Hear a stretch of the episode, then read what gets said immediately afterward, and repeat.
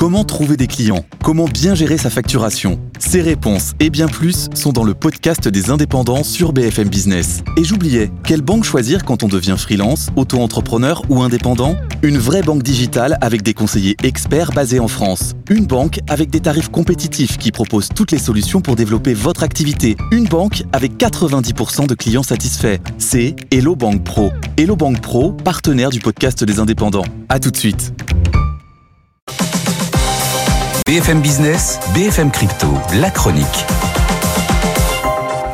Antoine, la consolidation se poursuit sur les cryptos, hein, même sur euh, l'Ether et le Bitcoin, ça ressemble carrément à une purge. Oui, une dégringolade, hein, pas mal de, prises de bénéfices. Le Bitcoin retombe sur le support des 40 000 dollars. On revient euh, de plus de 44 au plus haut il y a quelques jours. On perd 7% sur 5 journées. L'Ether, pareil, recule sur les 2100, moins 4 en 5 séances. Donc clairement, c'est le moment du Cardano, en revanche, qui gagne 23% en 5 jours, malgré une petite baisse ces dernières heures. Alors Antoine, focus sur euh, le Salvador qui prend une initiative au sujet du Bitcoin en brisant bah, l'ultime tabou, hein, c'est-à-dire faire des obligations euh, souveraines, des bons du trésor, libellés en Bitcoin.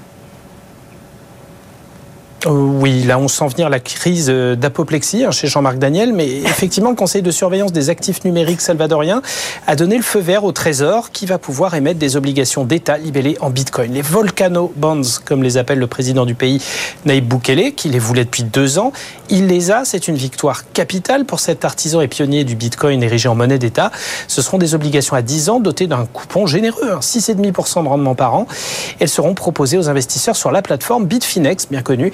Le Salvador souhaite lever au moins 1 milliard de dollars via cette opération, un peu plus de 4% du PIB du pays. Le tout servira à financer des projets liés au Bitcoin et à l'écosystème crypto, en particulier une véritable ville Bitcoin où toute l'infrastructure financière sera basée sur la blockchain et la crypto-monnaie. Reste à tester l'appétit des investisseurs. Le Salvador se félicitait, et a raison, il y a quelques jours, de ses premiers petits bénéfices réalisés avec ses achats de Bitcoin depuis deux ans. Ça, c'était quand le Bitcoin était du côté des 44 000 dollars. La phase de baisse et de volatilité actuelle pourrait bien peser sur cette initiative et la rendre plus compliquée. Ça reste quand même une première historique en la matière.